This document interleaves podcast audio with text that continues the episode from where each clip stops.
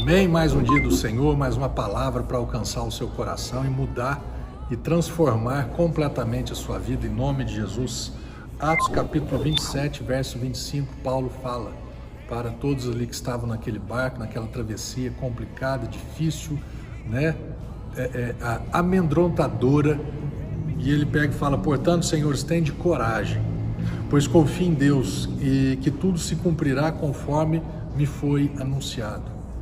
As circunstâncias eram, uma, eram circunstâncias muito ruins, mas Paulo tinha uma palavra, e essa palavra falava: você vai dar conta, você vai chegar até lá, eu estou do seu lado. Pode existir algumas perdas, mas a perda da vida não vai existir, você vai chegar até Roma.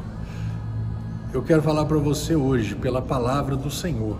Você pode olhar para esse mundo, pode olhar para esse ano, pode olhar para situações talvez mais né, pertinentes, individuais para você, e você pode às vezes não ver muita esperança, não enxergar algumas coisas boas, mas eu quero te falar em nome de Jesus que a palavra do Senhor se cumprirá na sua vida. Ele disse: Passarão céus e terra, mas a minha palavra não passará. Ele está do seu lado, ele está falando para você hoje: tenha coragem, tenha bom ânimo. Eu estou na parada aí, se eu estiver na parada, o negócio muda. Pode ter boas expectativas, ainda que você. ainda que você olhe para a tua vida e fale, eu vou esperar o que na minha vida ou da minha vida? Não espere tanto da sua vida ou no que você faz. Espere sim na vida do Senhor. Espere sim daquilo que Ele fez, que Ele é capaz de fazer na tua vida.